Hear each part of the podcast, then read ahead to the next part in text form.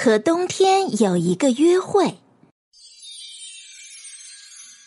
童话镇小学刚一放寒假，哼哼猪就开始忙了起来。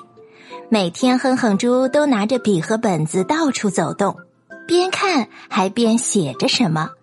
童话镇居民们都很纳闷儿：哼哼猪平常是很懒的，总是爱睡觉，现在这是怎么了？又是一个早上。哼哼猪刚走出家门，就看见他的同学花斑狗背着冰车走了过来。哼哼猪跑到花斑狗跟前问：“哦，你这干什么去啊？”花斑狗高兴地说：“哈，我去童话河滑冰车呀，还有好多同学在那里玩呢。”哦哦，太棒了！这下可有的写了，我们一起去吧。花斑狗奇怪的问哼哼猪。啊！我最近发现你总是拿着笔和本子到处走，你在写什么呢？哦，写寒假日记呀。哦，山羊老师没有给我们布置这个作业呀。这是我给自己布置的任务，我要把它送给我的好朋友。啊，我知道了，一定是小盲兔吉米。哼哼猪点了一下头，又摇着头说：“嗯，你只猜对了一小半儿。”那还有谁呢？花斑狗想了半天也没有猜出来。呃，这是秘密，我们快去童话河吧。等开学了，你就会明白的。时间一天又一天的过去了，童话镇小学开学了。哼哼猪捧着一本厚厚的日记本，最早来到山羊老师的办公室。山羊老师，这是我写的寒假日记。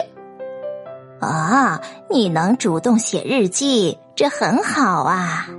山羊老师接过日记本，打开来，第一页上写着“和冬天有一个约会”。山羊老师一页一页的认真看起来。童话八八八八年冰雪月快乐日，天气晴。童话镇有一条小河，叫童话河。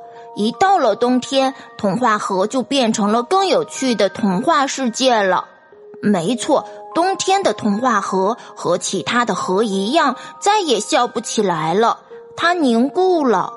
如果没有下雪的话，小鸭达克和阿乌猫准会来这里的。先凿个大冰窟窿，然后阿乌猫开始钓鱼，小鸭达克就架起木柴点燃。火上边还烧着一只小锅，还有花斑狗和小灰兔在冰上滑着冰车，好快哟！你再看，白鹅古斯穿着冰鞋在冰上又滑又舞，像只燕子飞在天空一样，多好看呀！当然，小马也是不想寂寞的，它在冰上跳起了踢踏舞，这是小马自己发明的舞步。你瞧，冰面上。被他的马蹄铁踏出的一朵朵小冰花，哦，好像露出了快乐的微笑。就连小母鸡和小公鸡也来了，他们在冰面上玩起了抽陀螺，陀螺在他们的鞭子下转呀转呀，真好玩儿。要是下雪的话呀，他们就会拿出滑雪板来，在童话河上滑行。冬天的童话河呀，动画的童话河。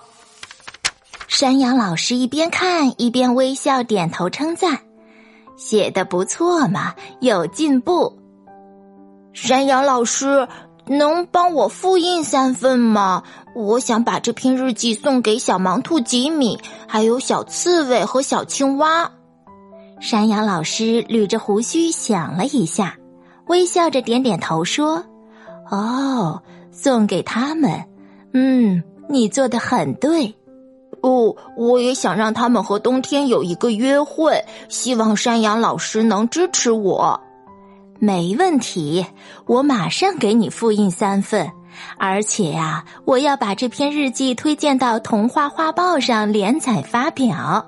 哦哦，真的吗？我也能当作家？当然能啦，因为呀，你有一颗爱心，这比什么作品都优秀啊。